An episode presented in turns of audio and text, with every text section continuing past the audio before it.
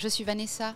Bienvenue sur Iconic Talks, le podcast qui s'intéresse aux montres, aux amateurs d'horlogerie, à l'industrie horlogère et aux collectionneurs. Le marché de la montre de seconde main et de collection est florissant. Les raisons de cet engouement sont multiples. Parmi elles, une attention toujours plus grande portée à la durabilité, notamment chez les jeunes consommateurs, une clientèle très bien informée et très connectée grâce aux réseaux sociaux, ou encore un contexte d'incertitude financière incitant les acheteurs de tous âges à envisager le luxe d'occasion comme un domaine d'investissement porteur. Pour les acteurs du luxe, le marché du Certified Pre-Owned offre une opportunité de consolider leur image, de mettre davantage l'accent sur leur patrimoine et de développer une relation directe avec une nouvelle clientèle. Enfin, selon le dernier recensement du secteur réalisé par la Convention patronale de l'industrie horlogère, seulement 17% des postes de direction sont tenus par des femmes, alors qu'elles occupent 43% des emplois, principalement administratifs et techniques. Aragon disait La femme est l'avenir de l'homme. Mais sera-t-elle celui de l'horlogerie? Pour mieux comprendre les rouages et les enjeux du nouveau marketing horloger, le marché américain ainsi que la place des femmes en horlogerie, nous invitons aujourd'hui Laetitia Hirschi, experte en communication et marketing de luxe, entrepreneur et fondatrice de Watch Femme. Bienvenue dans le troisième épisode d'Iconic Talks.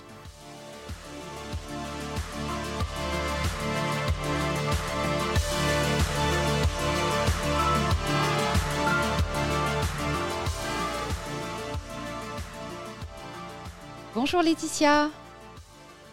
Bonjour Vanessa. Laetitia, vous êtes née à Genève, capitale de l'horlogerie et berceau du World Wide Web. Vivez aux États-Unis depuis une dizaine d'années. Fondatrice de Caviar Pierre, vous avez plus de 15 ans d'expérience en communication et marketing dans l'industrie du luxe, notamment pour de grandes marques horlogères telles que Patek Philippe, Bulgari ou Zenith. Choisie comme l'une des 25 femmes à suivre de l'industrie du luxe par Luxury Daily, vous avez conceptualisé et géré des campagnes de marketing et de relations publiques avec des médias sociaux et numériques de pointe. Vous avez un solide réseau de contacts avec les médias internationaux, ainsi qu'une connaissance approfondie de la clientèle ultra haut de gamme. Vos qualifications et compétences vous ont permis de superviser plusieurs rapports de premier plan sur l'industrie, notamment The World Watch Report et le World Luxury Index. Enfin, vous avez lancé pendant la pandémie le groupe de discussion Watch Femme, devenu depuis une association à but non lucratif. Laetitia, 2021, année de la pandémie, mais aussi de Watch Femme. Quand et comment avez-vous eu l'idée de créer cette nouvelle association Watch Femme? Et puis surtout, quelle est son essence? Alors, l'histoire de Watch Femme a commencé en février 2021 avec euh, ma cofondatrice Suzanne Wang. Euh, après des mois de confinement liés à la pandémie, euh, le besoin de renouvellement se faisait vraiment pressant. Euh, et, rejointe par Nathalie Vasset, qui est mm-hmm. notre troisième cofondatrice, euh, nous avons concrétisé une envie de longue date en lançant un rendez-vous bi-hebdomadaire pour aborder des sujets qui étaient très chers à nos cœurs, euh, des femmes du monde horloger via Clubhouse. C'était la période où tout le monde était sur Clubhouse. C'est ça. Confiné à la maison, à avoir des, avoir des, vraiment des, belles discussions. On attendait les euh, notifications euh, sur notre téléphone, euh, telle personne est en ligne, telle nouvelle discussion. C'est vrai. Exactement, exactement. C'était vraiment notre social life, hein, Exactement, Clubhouse à, cette époque. Je pense qu'on s'en souviendra tous. C'est vrai. comme, une, comme une époque particulière, mais qui a aussi, je pense, le phénomène Clubhouse a eu beaucoup d'ouverture pour le monde d'horlogerie. Et ça a été le cas pour nous sur le sujet des, femmes. On a d'ailleurs, on a couvert des sujets aussi divers que le développement de carrière des femmes, les mondes vintage, le marketing inclusif, le développement des produits. Et grâce à ça, notre communauté a grandi rapidement. On a reçu vraiment des appels euh, et des messages de femmes euh, autour du monde. Mm-hmm. Euh, et, en été, dès la levée des, des, restrictions sur les rassemblements, on a commencé à faire des rencontres en face à face avec euh, le soutien à la participation euh, très enthousiaste des membres de, de, la communauté Watch Femme. Mhm. Euh, donc, on a fait des événements à New York, on a fait des événements à Genève, on, a fait des événements à, à, Dubaï. et désormais, on était connectés non seulement via Clubhouse, mais également à travers d'autres plateformes telles qu'Instagram. Oui pour amplifier et accélérer le, réseau de soutien en fait initié par les, les, discussions qui ont été commencées par Watch Femme. quand on pense à, l'industrie, on a aussi une réponse très rapide de l'industrie et chaleureuse. renforçons notre conviction que le monde de l'horlogerie est avec nous pour reconnaître l'importance fondamentale de la voix des femmes dans notre communauté. Mm-hmm. D'ailleurs, Watch Femme a été invité à faire partie du programme officiel des activités des Geneva Watch Days, de Watch Time New York. Une vraie reconnaissance. Hein. On vient de faire une activité. Pardon? Une vraie reconnaissance. Oui, c'est vrai. Surtout que, honnêtement, vraiment, ça fait euh, euh, un an qu'on a été créé, donc ça a été assez rapide et euh, on est vraiment reconnaissant de, de, la réception. Enfin, du, Certainement parce que vous venez combler un manque et que les, les femmes attendaient une, la création d'une telle, d'une telle entité. Ouais, il y avait vraiment besoin de communiquer dessus, de parler. Et ce qui, était, ce qui nous a vraiment frappé aussi, c'est que c'était vraiment des femmes du monde entier euh, qui avaient les mêmes réflexions. Euh, donc, c'était pas juste un besoin d'un marché, c'était vraiment quelque chose, c'est vraiment quelque chose de global. Et d'ailleurs, euh, on aura notre prochain événement Watch Femme début novembre en Inde. Oh. Donc, ouais, on, on, se réjouit énormément parce que c'est vrai qu'on a une bonne communauté de Watch Femme en Inde d'ailleurs. Euh, on avait même fait une séance spéciale euh, sur Clubhouse avec euh, différentes femmes dans l'industrie et des collectionneuses en Inde. Et on a, je pense qu'un autre point qui est important dans le, dans le timeline, c'est qu'en le 14 septembre 2021, on a créé l'association à but non lucratif Watch Femme à Genève, qui donne corps à notre initiative et offre une structure plus formelle d'action. Donc l'association est ouverte à toutes les femmes du monde, qu'elle soit euh, amatrice de montres, vous pouvez être, euh, on va dire, débutant, enfin, juste que la montre, le monde de la montre vous intéresse et vous avez peut-être même pas acheté une montre encore, mais ça vous intéresse. Vous pouvez être collectionneuse, euh, vous pouvez travailler dans l'industrie. C'est également ouvert aux hommes qui partagent nos objectifs d'éduquer. Je trouve que c'est très important de, d'en parler parce qu'on a reçu beaucoup de soutien aussi de beaucoup d'hommes. et c'est important pour nous. Enfin, voilà, on veut vraiment que le message soit euh, pour les hommes, pour les femmes, euh, et qu'on développe ensemble l'industrie horlogère parce qu'on n'y arrivera pas tout seul. Euh, un message inclusif. Voilà. Voilà. Et, êtes-vous vous-même, Laetitia, une, une, collectionneuse, une amatrice d'horlogerie? Je dirais plutôt amatrice. Oui, amatrice. Qu'est-ce qui vous parle dans, dans, le fait de posséder une, une jolie montre? Il y, a plein de choses. Euh, mais je pense que ce qui m'a attiré dans le, monde de l'horlogerie euh, depuis le début, c'est vraiment de posséder quelque chose qui est timeless, qui, peut, euh, qui pourra me durer toute ma vie, qui transcende les modes, qui transcende les, les générations, qui est, un artisanat. et d'ailleurs, ma grand-mère était je sais qu'il y a une petite main dans, à la chaux de fond. Ah, donc j'ai euh, une partie de ma famille euh, qui, qui était dans le, dans le monde de l'horlogerie. Euh, et donc il y, a, y, a un côté aussi, je suis très fière d'être suisse, donc je pense qu'il y a aussi un côté culturel où j'adore cet artisanat et, et j'en suis fière. C'est peut-être pour ça que vous avez créé Watch Femme à Genève et puis pas, pas à New York d'ailleurs. Ben, non? Oui, c'est oui, je pense, oui. Genève, enfin, la Suisse restant quand même la capitale de l'horlogerie. Maintenant, ça n'exclut pas que peut-être un jour on créera une non-profit association euh, aux États-Unis ou dans d'autres marchés. D'accord. Et alors, euh, l'action de, de, Watch Femme, euh, donc, qui existe depuis à peine plus d'une année, a-t-elle déjà des répercussions? Est-ce que vous vous sentez écouté oui, oui, je pense qu'il y a eu pas mal de répercussions. Une des choses qu'on a vues et pour lesquelles on est vraiment fiers, c'est qu'on voit de plus en plus, il y a de plus en plus de femmes influenceuses dans l'horlogerie, comme Dine Peace, Watch Girl of Duty. donc, il y, a de, plus en plus de femmes qui se rassemblent autour du monde. il y a une vraie, je vois on voit de plus en plus une volonté des marques de faire des événements pour les femmes.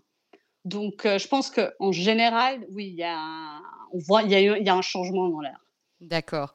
Et On va revenir aux, petites mains que vous avez euh, citées précédemment avec, votre grand-mère. On va parler un petit peu des femmes dans l'industrie horlogère. Si on compare avec un, demi-siècle en arrière, les femmes étaient employées justement comme des petites mains dans l'industrie. Elles étaient appréciées pour leur grande dextérité, par exemple pour le montage des spiraux.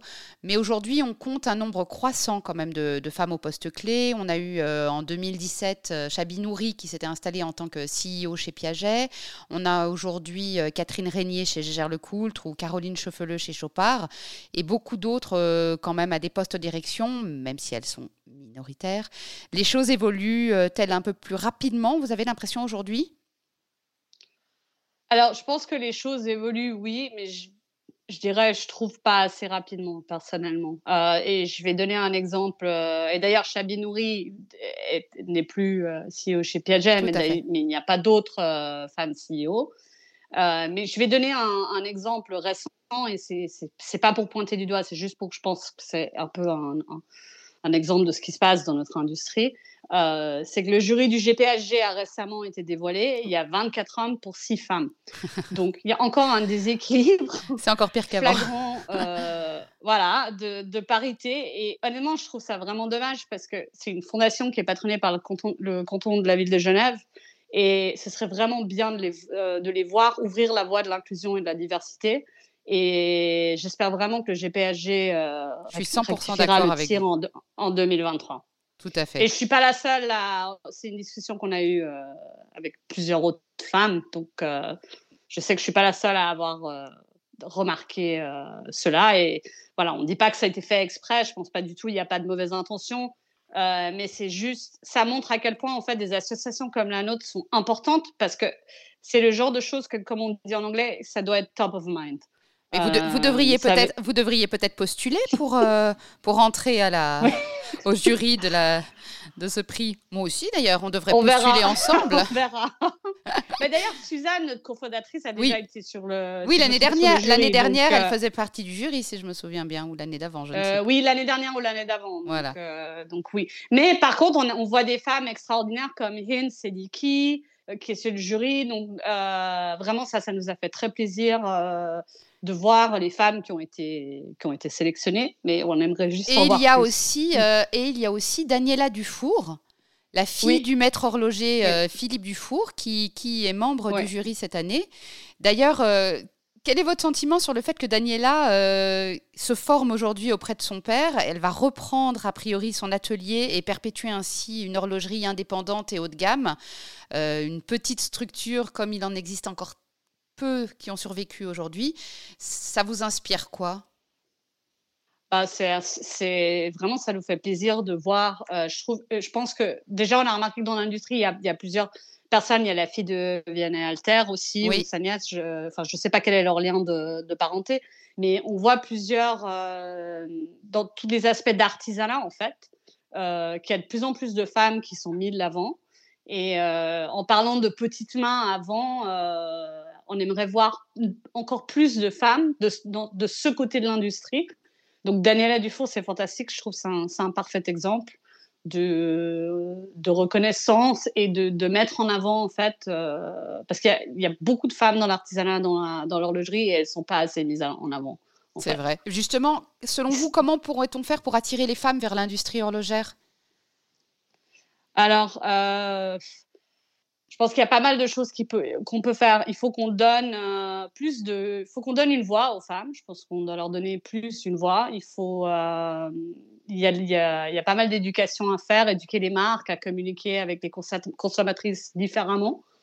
Euh, avoir plus de femmes dans des postes clés comme, comme les CEO. ne pas, je pense d'un point de vue retail, euh, pas discriminer une, acheteuse potentielle dans une boutique juste parce que c'est une femme. C'est-à-dire que on a souvent des retours que quand une femme rentre dans une boutique horlogère, tout de suite on l'amène dans la section euh, montres femmes. C'est des petites montres, c'est des montres avec des canons roses, c'est des montres avec des, des, diamants, pierres, précieuses, des pierres précieuses. Après, euh, enfin, chacun a ses goûts. Donc, il ne faut pas automatiquement assumer que parce, enfin, assumer, oui, ce, je fais du franglais, hein, je suis désolée. euh, mais assumer que parce que c'est une femme, que ses goûts, ça va être X, Y, Z. je pense que la manière d'approcher ça, c'est de, poser des questions à la personne, mais même que ce soit un homme ou une femme, parce qu'on a aussi eu des échos d'hommes qui disent, nous, enfin, nous, on aime des montres vintage, on aime des montres qui sont plus, on va dire, féminines, plus petites, et puis des fois, on sent pas confortable de, parler de ça dans une boutique. Euh, parce que enfin, j'ai eu un écho de, d'un dealer qui me disait qu'il avait euh, des, clients, euh, des hommes, qui achetaient des Patek 24. Ah mais, bah oui. Et qui lui allait très bien, mais ils avaient peur de le mettre en public parce qu'ils ne voulaient pas être jugés, en fait, parce qu'il y a eu vraiment un branding euh, très féminin autour de cette montre. Bah c'est ça. Mais justement, dans, dans, les publicités horlogères, on, y voit souvent un homme, parfois une femme, un couple, une génération, euh, un père et sa fille ou son fils, une mère et sa fille. Mais quand est-ce qu'on verra une femme porter une montre d'homme ou inversement Justement, voilà, vous disiez un homme qui porterait une, montre, une montre plutôt féminine. Euh, est-ce qu'on verra ça un jour en publicité? Est-ce qu'on doit encore donner un genre aux montres? Alors, euh, non, chez, chez, chez Watchfam, on ne croit vraiment pas dans le, dans le genre de montre. Donc, euh, qu'est-ce que la, qu'est-ce qu'est une montre pour femme ben, C'est la montre que porte une femme. C'est ça. C'est vraiment quelque chose dans lequel on croit et on pense que d'ailleurs c'est très important euh, pour, pour aussi euh, donner plus de voix aux femmes, c'est de ne pas donner de genre euh, aux montres. Je pense que c'est quelque chose qui aidera déjà. Il y a déjà quelques marques, j'ai remarqué, qui mettent une montre d'homme, enfin d'homme, entre parenthèses. voilà. À des femmes. Par exemple, IWC a récemment fait une campagne avec Gisèle et ils l'ont mis avec plusieurs montres qui normalement seraient considérées pour hommes. Pareil avec euh, Zénith, Audemars Piguet aussi. Pareil, ils ont récemment fait quelque chose avec, euh, pour la retraite de Serena Williams et ils lui ont donné une montre qui est vraiment, serait vraiment considérée euh, unisexe ou homme. Ou masculine, donc, donc, voilà, ou masculine. Donc ça, ça montre qu'il y a quand même du progrès. mais c'est vrai qu'on aime que dans un monde idéal, on le verrait plus, on le verrait plus dans les grandes campagnes. On va parler un petit peu du marché. Euh, du marché horloger aux, États-Unis, vu que vous, vous y vivez. Vous êtes, euh, vous êtes une femme entrepreneur, euh, très diplômée, assez influente. Et quel est votre sentiment sur l'évolution du marché horloger ces dernières années, en particulier aux États-Unis? Je trouve que le marché il a beaucoup évolué de manière très positive. Euh, je me rappelle quand, quand je suis venue aux États-Unis, un des, un, des buts que j'avais par rapport à l'industrie horlogère, c'était vraiment de donner un peu la, la fièvre de l'horlogerie euh, aux Américains, parce que c'est vrai qu'il y, y, a beaucoup de gens avec beaucoup de moyens, oui. euh, avec, des, avec des goûts. Bon, il y a toutes sortes de goûts, donc en fait, je pense que toute marque peut trouver client. Mhm. C'est une question de, de trouver euh, la bonne communauté à qui, qui est intéressée dans leur genre de produit. Euh, et d'ailleurs, le, les Américains euh, adorent le shopping. Oui. C'est le, le, sport national. Donc, dans la logique, on se dit si une femme va dépenser, je ne sais pas moi, 2000, 3000 dollars sur un sac à main qui va peut-être lui durer 20 ans, 10 ans, allez, pourquoi est-ce qu'elle n'achèterait pas une montre ou plusieurs montres qui vont leur durer euh, pour le reste de leur vie. Donc pour moi, le potentiel était toujours là. Et je pense que en partie grâce à la pandémie, grâce à Instagram, euh, ça a accéléré les choses. Et là, on voit vraiment euh, les Américains et les Américaines devenir de plus en plus friands d'horlogerie. Ça, c'est bien. et, le marché du vintage ou du, pre-owned, qui était euh, jusqu'à peu perçu comme euh, de deuxième ordre par les marques, est-ce que selon vous, il devient un, tournant important dans la communication des marques horlogères? Euh, Oui, c'est très important. Puis à savoir que je pense que les, les Américains, tout ce qui est le pre-owned, euh, en parlant pas juste du monde horloger, mais même de la mode. Oui. Euh, il y a des compagnies comme Real, The Real Real euh, qui, depuis un moment, enfin voilà, vendent du pre-owned. Oui.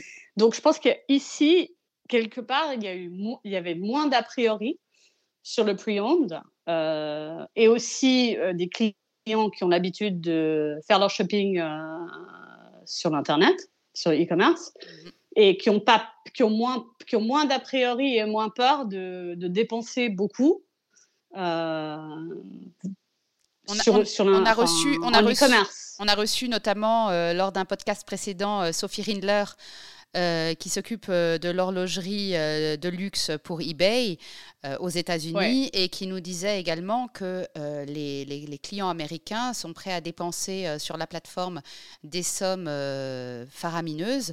Et c'est vrai que nous, en Europe, on n'a pas cette vision-là du e-commerce, on n'a pas la même vision. On n'est plus. Euh, non, il n'y a, pas la même vision et il n'y a pas la même confiance, je pense. Ici, ils ont, on a, ils ont tellement l'habitude et c'est assez bien. Le, système marche bien, il y a le shipping, etc. Euh... Après, le marché est très grand. Enfin, c'est aussi grand que l'Europe, on va dire, mais le, ce qui est bien, c'est qu'il n'y a, pas de, a pas de frontières et c'est la même langue et la même. Euh, oui. Et la même monnaie, le dollar. Donc, ça rend les choses beaucoup plus simples. On peut, on peut avoir un reach en tant que marque. Beaucoup plus grand. Et oui, à travers e-commerce, il n'y a pas d'a priori, ils ont l'habitude. Maintenant, on peut même acheter, maintenant aux États-Unis, vous achetez même votre voiture euh, sur l'internet. il y a encore du travail à faire en Europe. Et, justement, selon vous, est-ce que le, certified pre-owned attire des nouveaux clients ou une autre catégorie de clients qui n'auraient pas forcément franchi le pas en boutique? Et dans ce contexte, est-ce que la clientèle américaine a également cette culture du vintage et du pre-owned? Oui, je pense que ça attire définitivement des nouveaux clients. Euh, parce qu'il y, y, a aussi certains modèles qui, il y a des collectionneurs qui aiment euh, que du vintage. Bien sûr. Et puis qui n'auraient peut-être pas été dans une boutique et puis qui voient quelque chose euh, sur l'internet ou chez un revendeur. Et donc je pense que oui, ça attire une nouvelle clientèle. C'est clair. Je pense que c'est, en fait, moi je vois ça de manière vraiment positive parce que ça, euh, sans compter, bon, ben, il y, a des, y, a pas assez de stock, euh, il y a des frustrations ah, par les frustrations, elles sont terribles. ah ouais, il y a beaucoup de frustrations. Donc, ça donne vraiment une opportunité euh, de, d'acheter la montre qu'on, enfin, si on a le budget évidemment, mais de, d'acquérir la montre qu'on aimerait et de l'avoir tout de suite. Mais est-ce qu'il y a vraiment cette, cette, cette, culture du vintage ou c'est simplement de la seconde main, mais de choses, on va dire, modernes qui sont inaccessibles? Non, il y, a un mix. En tout cas, à New York, il y a un mix. Parce qu'il y a vraiment des. Y a en plus, il y a une mode de plus en plus vers euh, tout ce qui est années 70, années 80, euh, dans, les, dans, dans l'horlogerie et ces genres de styles. Donc, c'est un mix. Moi, je connais pas mal de gens qui, achètent du. Bah, c'est du pre-owned, mais c'est du, c'est du pre-owned vintage. Ici, euh, je sais pas, aux États-Unis, c'était peut-être un peu moins flagrant, pardon, mais en Europe, euh, le marché du luxe qui est en constante euh, croissance, le marché du luxe recyclé était plutôt réservé exclusivement aux maisons de vente aux enchères. Maintenant, il est boosté par les plateformes comme on a cité eBay, il y a aussi Vinted et Watchbox. À votre avis, il n'y aurait pas un risque à, terme de cannibalisme avec le secteur du neuf? Euh, pour le moment, pas, vu qu'il y a des problèmes de, il y a des frustrations de stock. Après, il faut voir comment, comment ça va évoluer. Mais je pense que si ça évolue ou de tout d'un coup, il y a plus de stock disponible, je pense qu'il y aura un ajustement. Mais c'est des cycles, hein, comme on a vu qu'on traverse dans, dans l'horlogerie. Donc, on verra euh, quel sera le prochain cycle. C'est pas faux. Mais je pense, mais, mais en fait, la vision qu'on a, je pense que c'est la même que pour les fans. Si, si une marque fait bien son travail, est, forte et a une, euh, une audience, euh, on va dire, euh, une, vraie connexion avec ses, ses clients, cette marque va, devrait normalement continuer à, à, bien performer. Et vous avez vu justement des, des changements notables et durables dans la stratégie de communication des marques horlogères? Oui, je pense qu'il y, y, a une volonté d'être de, plus green de beaucoup de marques. Euh, il y a eu aussi la, création de la FHH de Watches and Culture, qui s'engage à promouvoir des pratiques euh, plus responsables, respectueuses de l'environnement et de l'homme, et qui vient d'avoir une conférence d'ailleurs à Genève sur le thème de la, de la durabilité. Oui. Euh, donc je pense que c'est très positif de voir ces genres, ce genre d'action, surtout venir du, de, pas juste des marques, mais aussi des, des, fondations et des organisations. Donc je pense qu'il y a une réelle volonté. Je pense qu'en Suisse, en général, on, a quand même une approche plus durable que dans d'autres marchés, d'un point de vue euh, production. Il y a certaines marques qui sont d'ailleurs euh, très dans la durabilité, mais qui ne communiquent pas dessus. Bah, c'est ça, en fait. Euh, donc c'est aussi, donc c'est aussi on va dire, à eux de peut-être communiquer plus dessus parce que maintenant, c'est ce que recherchent les, consommateurs. Tout à fait. La durabilité, elle est vraiment aujourd'hui au, cœur des préoccupations euh, aussi bien de, des clients que des marques. Et euh, bah, justement, le, marché du pre-owned de, collection, euh, qui prend du temps à se développer aux États-Unis, mais qui est donc euh, basé, on va dire, quand même sur la durabilité, il, va, il, perce en Europe aussi actuellement. Et il y a un salon qui va avoir lieu dans trois semaines qui s'appelle Reluxury, euh, salon du luxe euh, de seconde main qui va donc rassembler les acteurs euh, horlogers, mais aussi des bijoutiers, des marques comme eBay, Watchbox, Zenith qui sont là et qui présentent en fait leur version de la durabilité. Vous avez également un lab qui sera là avec des, gens qui vont faire des démonstrations de de ce qu'on peut refaire avec des, objets euh, déjà utilisés.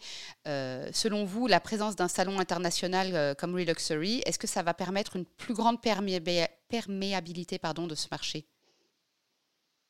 oui, je pense que c'est, je pense que c'est positif parce que c'est le, c'est un des, c'est le premier à faire ce genre de, de proposer ce genre de salon et dont, bon, il y a Sotheby's qui fait c'est différent, mais il y a Sotheby's qui fait euh, leur luxury theme euh, euh, preview, ils mélangent différentes catégories. Tout à fait. Et, et tout est du pre-owned. Mais enfin, ce sera le, premier dans le salon de son genre. et, quand ça, et, quand on parle de, produits de luxe, tout ce qu'on peut faire en fait pour, pour avoir les consommateurs essayer les produits, voir les produits, toucher les produits, c'est toujours, c'est toujours positif en fait. Donc je pense euh, d'avoir cette expérience qui n'est pas juste virtuelle, comme on a souvent eu jusqu'à maintenant. Euh, je pense que c'est quelque chose qui sera très positif. Et ça va enlever aussi certaines a priori que certaines personnes ont peut-être par rapport à, ou des, des hésitations qu'ils ont encore par rapport à acheter du, du pre-owned ou du vintage. Voilà, et puis ça va mêler euh, différents secteurs du luxe. Vous êtes vous-même, on va dire, impactrice de, de, différents secteurs parce que vous êtes amatrice de vin, vous êtes diplômée en gémologie, vous êtes euh, experte en, en, marketing horloger et justement, on, observe depuis quelques années des ventes aux enchères qui mêlent euh, très adroitement, comme vous voulez le dire, notamment avec Sotheby's, des sacs de luxe, des montres, des bijoux de collection, de la maroquinerie, accessoires, mais aussi des voitures de collection. Euh, selon votre expérience, est-ce que le cross-marketing euh, est aujourd'hui le meilleur moyen de capter des nouveaux clients? Je ne sais pas si c'est le meilleur moyen, mais c'est un très bon moyen en tout cas. Oui. quand on trouve, en fait, le, le le but de tout cross-marketing ou de partnership, c'est qu'on sente que ce soit un, partenariat ou un cross-marketing qui est authentique et qui marche vraiment. Donc, c'est-à-dire que si une marque s'aligne avec une autre marque, faut juste s'assurer que c'est un, bon, un bon mariage, en fait. Parce que des fois, vous avez des marques qui s'alignent peut-être pas avec les, bonnes marques d'un autre segment euh, et, le, et, le, consommateur euh, sent que c'est pas aligné. Mais ce qui est vraiment important, c'est cet alignement et que ce soit un bon mariage. Et chaque marque peut euh, vraiment apporter euh, quelque chose à l'autre. Soit de leur audience, euh, soit d'un point de vue de, de contenu, pour une audience existante, voir le produit de manière différente. donc, c'est un très bon moyen. C'est ça. Justement, la, communication des marques euh, au travers des publicités était plutôt générationnelle. On a vu beaucoup ces images euh, euh, père, père, fils, mère, fille. Et l'approche des marques avec le monde de Certified Pre-Owned, à votre avis, n'a-t-il pas pour but de tisser une relation durable justement entre les générations pour devenir une communication intergénérationnelle?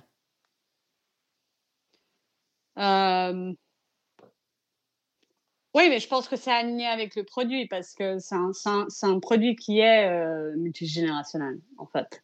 Donc, c'est juste de faire ressortir euh, une, des choses principales euh, d'une belle montre, c'est qu'elle peut durer pour beaucoup, de générations.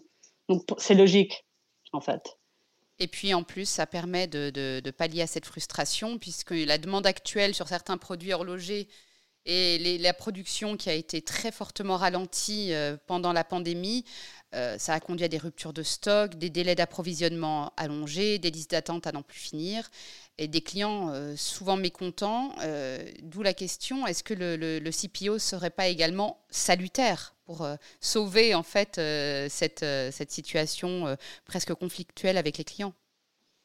Oui, je pense que le CPO est arrivé de manière enfin, le développement du CPO et le changement de perception par rapport au CPO est arrivé de manière complètement naturelle pour combler un manque. Donc, euh, de, ce côté-là, oui, tout à fait. Je pense que ça a, été, salutaire. Il y avait un manque dans le marché. Et donc, euh, les consommateurs se sont tournés vers le CPO. Et en se tournant vers le CPO, ils ont réalisé, en fait, tiens, pourquoi. Je pense qu'il y en a certains qui se sont dit, mais j'aurais dû faire ça. Euh, pourquoi est-ce que j'ai pas acheté Certified Pre-Owned d'avant euh, je pense qu'il y a beaucoup de gens qui avaient des hésitations, puis maintenant, euh, ça a lancé euh, toute une, toute une nouvelle clientèle du CPO qui n'existait pas. Enfin, c'est vous les experts, donc je pense que vous avez C'est vrai que. C'est vrai que... que... que moi. C'est vrai, mais c'est grâce aussi à des gens comme vous qui travaillez justement avec les marques aujourd'hui qu'on arrive à développer la clientèle du CPO également. On arrive euh, gentiment à la fin de notre entretien et la tradition chez Iconic Talks est de terminer avec les deux questions iconiques. Laetitia, quelle est la montre fétiche de votre, de votre collection et pourquoi? Alors, en ce moment, parce que ça, change, euh, en ce moment, c'est, euh, je viens d'acquérir une nouvelle Daytona Two-Tone. Et vraiment, c'est une montre que j'attendais depuis longtemps. J'adore tout ce qui est. J'aime, j'aime beaucoup le bicolore. Je sais que c'est pas ce qui est le plus populaire, mais moi, j'ai toujours aimé. Euh, je pense que c'est parce que j'aime les bijoux aussi. Et je trouve que tu, peux accessoriser ça avec tout. C'est vrai, ça se marie facilement. Euh, euh, ouais, et, et j'adore cette montre. Donc en ce moment, c'est ma montre fétiche. Et si vous étiez une complication horlogère, laquelle seriez-vous et pourquoi? Alors c'est un peu cliché, mais une phase de lune. non, c'est pas, c'est pas cliché. Et pourquoi? Je pense que c'est souvent parce qu'il y a beaucoup de femmes qui répondraient probablement. C'est une discussion qu'on a eue euh, indirectement sur WatchFam. Et je pense que beaucoup de femmes. Euh, bah, déjà, j'adore les phases de lune. Euh, je pense que j'ai pas de phase de lune dans ma. Je peux pas vraiment appeler ça une collection, mais dans les, dans les quelques montres que j'ai, j'ai pas de phase de lune. Message subliminal. Mais c'est quelque chose que j'aimerais beaucoup, beaucoup avoir une phase de lune. Je trouve ça magnifique. Et pourquoi est-ce que je serais une phase de lune? Ben Parce que euh, on a plein je pense qu'en tant qu'être humain, on a plein de phases différentes. Euh, comme la Lune. Très bien. Merci Laetitia d'avoir accepté l'invitation d'Iconic Talks. Retrouvez-nous sur toutes les plateformes de podcast. Abonnez-vous et surtout n'hésitez pas à laisser un commentaire et à liker ce podcast. À très bientôt pour un nouvel épisode de Iconic Talks.